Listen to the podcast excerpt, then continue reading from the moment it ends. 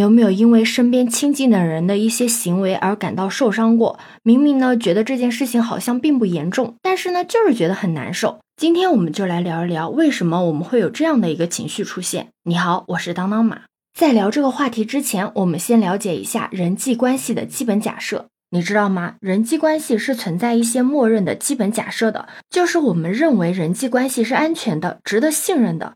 而这种基本假设并不是某一个或者某几个人的主观想法，而是人们在人际关系中默认的前提和承诺。它诞生于我们生命的早期。我们可以用婴儿来举例子，就像出生的婴儿呢，他是特别脆弱的，外部的世界对于他们而言是非常危险的。那这个时候呢，只有养育者跟这个婴儿之间建立关系，才能够安抚婴儿内心的恐惧，并且呢，保障他们的生存。婴儿首先需要感到自己在养育者的怀里是安全的，不会被伤害的，并且呢，当婴儿探索外部世界的时候，他需要知道自己回来的时候，母亲还会在哪儿，就有点像你不会伤害我，也会在我需要的时候支持我。而这种基本假设关乎我们生命伊始的存亡，所以呢，在成人的世界中，我们对人际关系的假设也映射了早期与养育者的关系。不过这里要值得注意的是，哪怕有些人他在幼年的时候呢，没有拥有过满足关系基本假设的养育者，但是他的内心呢，还是会存在着一个需要在关系中感到安全、信任的婴儿自我。而关系中的双方呢，都会遵循关系的基本假设来展开行动。这也就是为什么，当我们发现关系中存在不诚信，或者自己感觉到不安全的时候，会产生一些负面的感受，甚至会有那种被伤害的感觉，因为你的这段关系没有遵循基本假。设你在这段关系中感受到了背叛，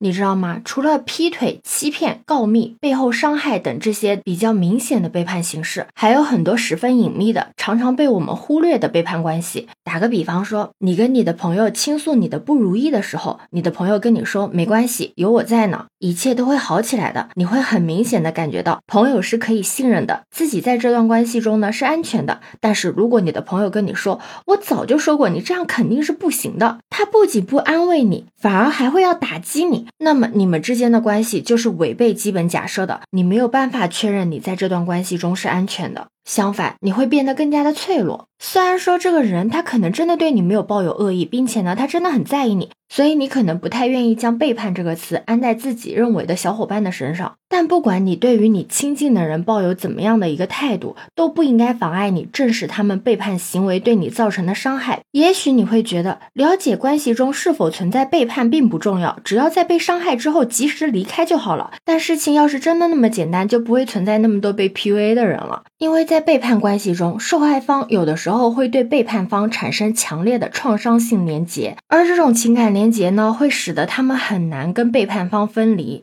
在形成这种关系的过程中呢，往往又存在着一个间断式奖惩循环。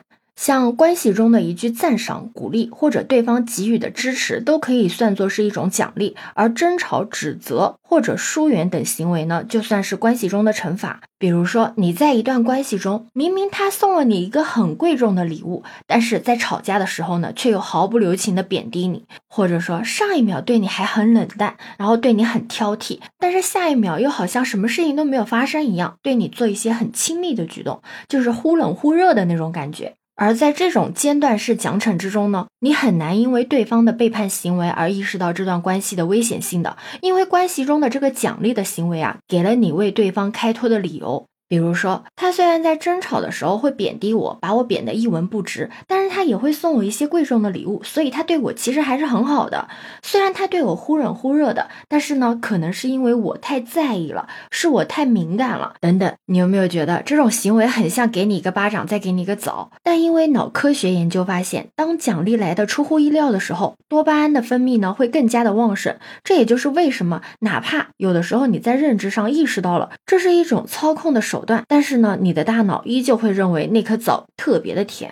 那应该如何从背叛关系中脱离出来呢？很多人呢都会为背叛方找到很多借口来合理化背叛方的行为，拒绝承认自己在关系中被背叛。这其实也是一种常见的自我保护方式，因为承认自己被背叛，就意味着不得不面对愤怒和痛苦。但是在逐渐意识到自己身处背叛关系的过程中，是一定会面对自己内心的愤怒和痛苦的。如果你怀疑自己有可能身处在一段背叛关系中，但是呢又不是那么的确定，你可以试一下这个方法，就是把发生在你自己身上的故事啊，用第三人称的方式写下来。这种方式可以帮助你跳脱脑内试图压抑和否认事实的声音。当然，除了觉察之外呢，还需要学会正确的应对背叛关系。那首先呢，需要一个由三个问题组成的自愈计划。通过回答这三个问题呢，你可以构建出自己在关系中的安全界限。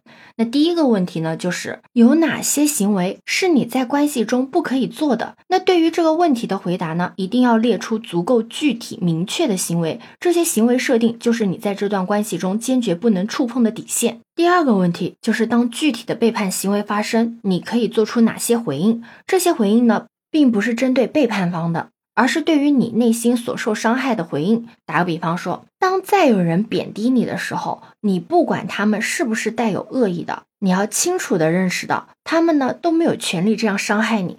那第三个问题呢，就是。